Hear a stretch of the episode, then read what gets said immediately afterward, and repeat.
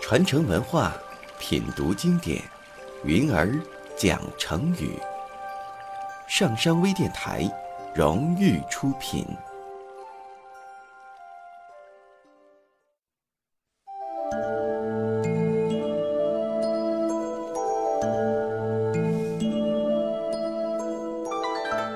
不遗余力。战国时期，秦国实行商鞅变法。国力逐渐强盛起来，不断派兵去攻击其他国家。公元前二六零年，秦王派大将白起在赵国的长平一举歼灭了由赵括率领的四十万赵军。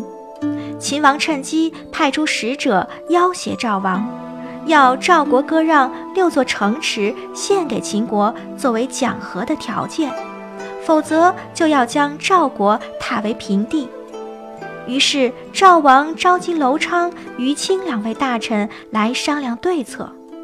赵王说：“我们的军队在长平一带吃了败仗，我准备率领赵国的全部人马和秦军决一死战。你们有什么意见吗？”楼昌表示反对，他主张派出重要使臣到秦国去讲和。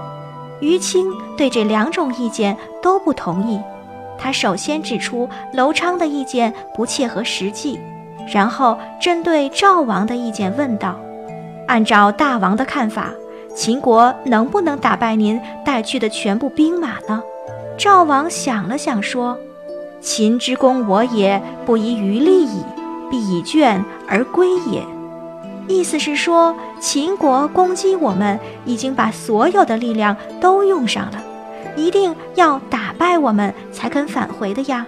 于青于是说：“对呀，希望大王能听从我的意见，先派出重要的使者，带着珠宝礼品到楚国、魏国去。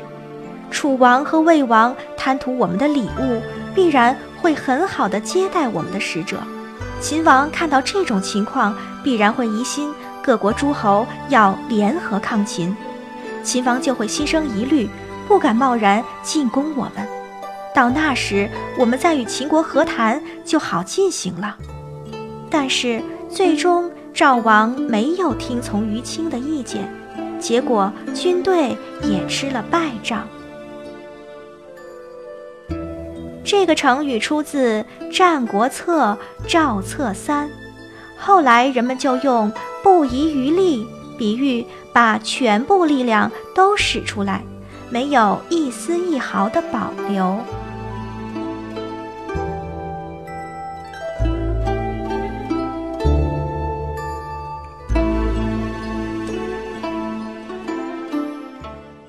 下载喜马拉雅手机应用或登录微信搜索“上山之声”或 SS Radio，关注上山微电台，听友 QQ 群二五八二八二六，让我们一路同行。